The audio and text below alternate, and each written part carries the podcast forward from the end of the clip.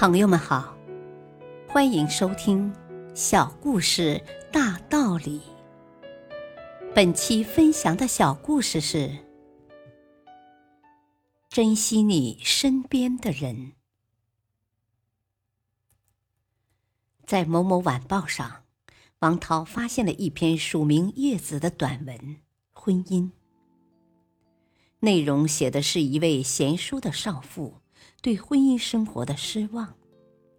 文字清秀，情节生动感人，字里行间均流露出她对丈夫的深爱，对丈夫移情别恋的哀怨和默默的忧郁。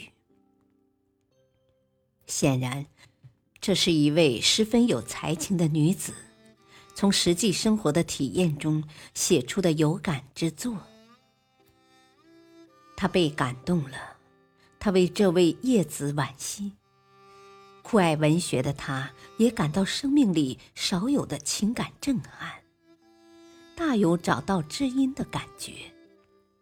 于是他按耐不住，给叶子写了一封信，请晚报编辑转给叶子。你的文章才情横溢，感情细腻，贤惠忠贞，生动感人。看得出来，你是一个感情丰富的女子。你爱人怎么就不知道珍惜关爱呢？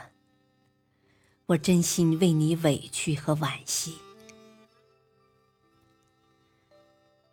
他回忆自己的感情生活，自己直到三十二岁才经人介绍与他相识，虽找不到那种一见钟情的感觉。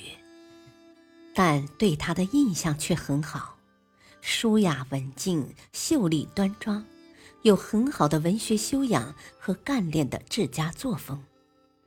虽不特别漂亮，但作为大龄青年，王涛没什么好挑剔的，真心投入到与他的恋爱之中，并在两年后结婚了。婚后的生活还是恩爱甜蜜的。他们拥有一个温暖、宁静、充满幸福的家庭，但随着岁月的流逝，他开始变得对他冷漠了。面对他，他已经没有了先前的激情与冲动，他的心思开始飘出家庭之外了。就这样，他一直期待叶子的回复，却一度让他失望。他并没有收到回信，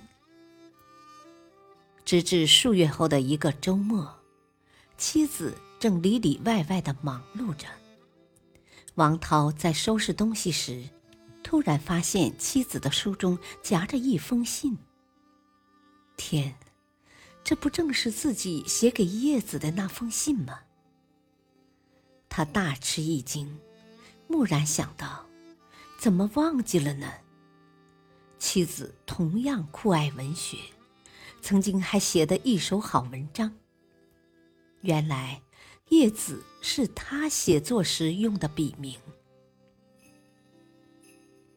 看着妻子能干忙碌的身影，陷入沉思的他，想到了婚前婚后的很多往事，回忆起他们之间很多难忘的情景。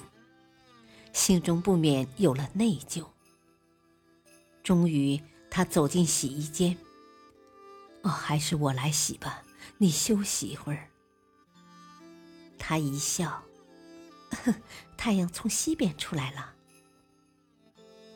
他没笑，看着他不失端秀、充满笑意的脸，轻轻拉住他的手，深深的拥吻了一下。